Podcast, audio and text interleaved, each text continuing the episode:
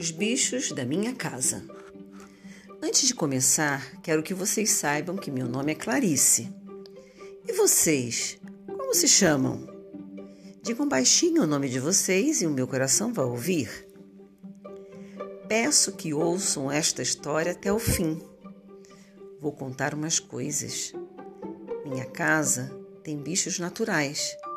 Bichos naturais são aqueles que a gente não convidou nem comprou. Por exemplo, nunca convidei uma barata para lanchar comigo. Minha casa tem muitos bichos naturais, menos ratos, graças a Deus, porque tenho medo e nojo deles. Quase todas as mães têm medo de rato. Os pais não, até gostam, porque se divertem caçando e matando esse bicho que detesto. Vocês têm pena de rato? Eu tenho porque não é um bicho bom para gente amar e fazer carinho. Vocês fariam carinho num rato? Vai ver que vocês nem têm medo e em muitas coisas são mais corajosos do que eu. Tenho um amigo que, quando era menino, criou um rato branco. Fiquei com tanto nojo que só quero apertar a mão de meu amigo quando passar o susto.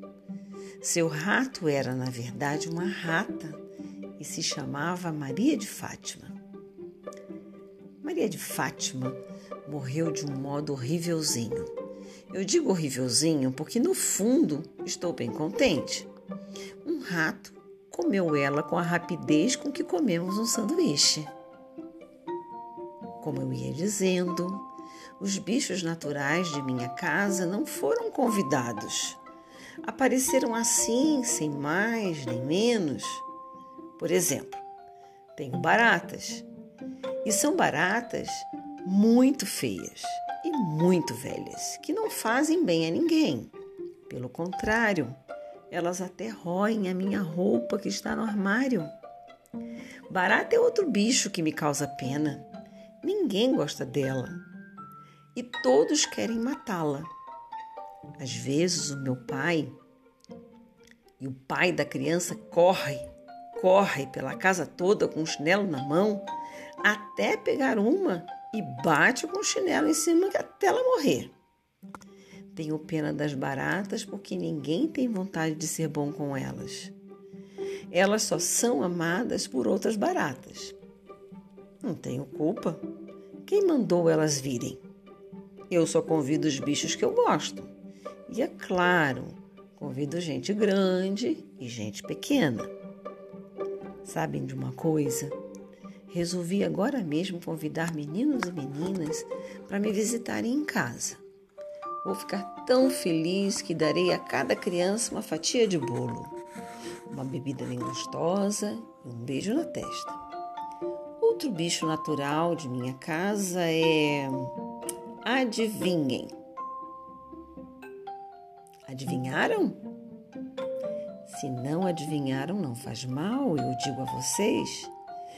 O outro bicho natural de minha casa é a lagartixa pequena. São engraçadas e não fazem mal nenhum. Pelo contrário, elas adoram comer moscas e mosquitos e assim limpam minha casa toda.